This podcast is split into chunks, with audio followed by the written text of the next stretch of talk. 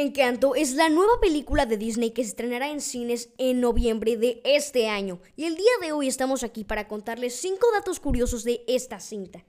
Así que comencemos.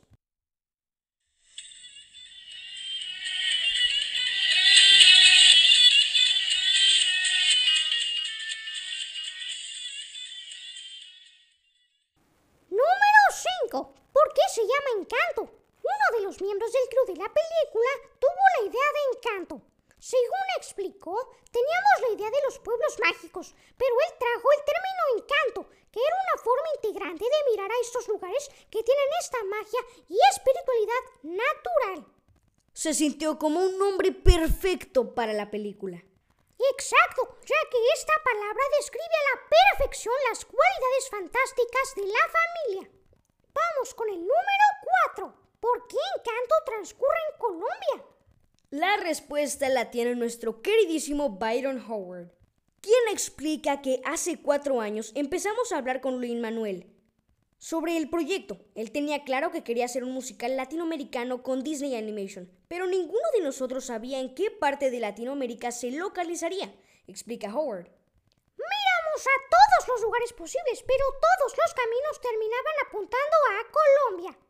Es un punto de encuentro de varias cosas latinoamericanas, como la comida, la cultura, etnicidad, música, baile, etc. Pero también porque en Colombia surgió el realismo mágico en la literatura con Gabriel García Márquez, que fue una inspiración enorme para nosotros.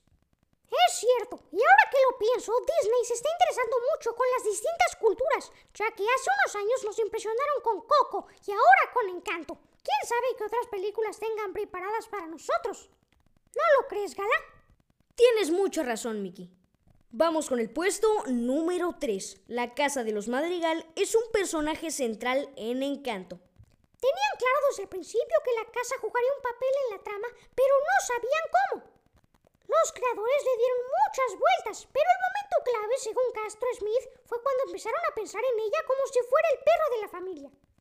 Así, la casa tiene una relación diferente con cada miembro de la familia. A unos los trata mejor y a otros peor. Es uno de los elementos más divertidos de la película, asegura la codirectora. Y es que si lo pensamos, la casa actúa de una manera muy juguetona con los personajes. Pero bueno, vamos con el número 2, los poderes de la familia. Como sabemos, todos los descendientes de la abuela Alma tienen poderes, excepto Mirabel, claro. Pero aquí veremos más a detalle sus cualidades. Las hijas de la abuela son Pepa y Julieta. El poder de Julieta es sanar las heridas con comida. A raíz de este poder, ella también es la doctora del pueblo. Y por otro lado tenemos a Pepa, que se encarga de controlar el clima respecto a sus emociones. Así que si se siente triste, probablemente deban sacar sus paraguas. Y ahora vamos con los nietos de la abuela. Tenemos a los hijos de Pepa, Antonio, Camilo y Dolores. Antonio tiene el poder de hablar con los animales. Y creo que este es un guiño a las princesas Disney. Camilo tiene el poder de transformarse en quien quiera.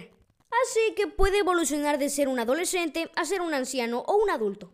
Y por último, pero no menos importante, tenemos a Dolores, la cual tiene un súper oído, así que puede escuchar sonidos muy agudos, sin importar la distancia.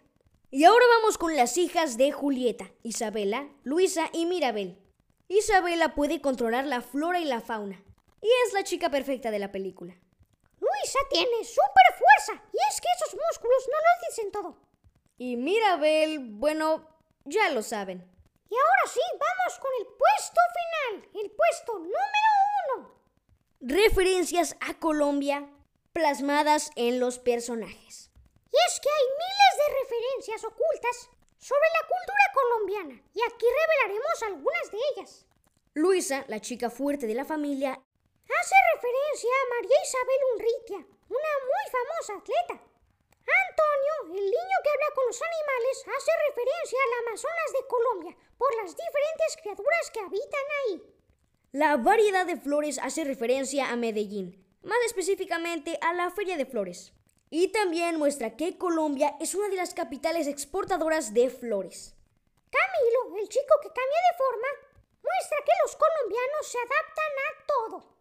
La abuela Alma hace referencia a una celebración muy importante, el Día de las Velas, que se celebra cada diciembre 7. Ese día todos los colombianos salen a prender una vela.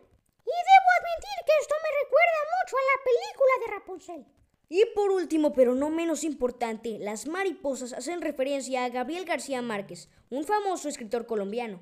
Y las mariposas son amarillas porque representan el realismo mágico de Colombia. Y bueno amigos, esto fue todo por el episodio de hoy. Esperemos que lo hayan disfrutado tanto como nosotros. Y que hayan aprendido un par de cosas nuevas. Nos escuchamos en el próximo episodio. Adiós.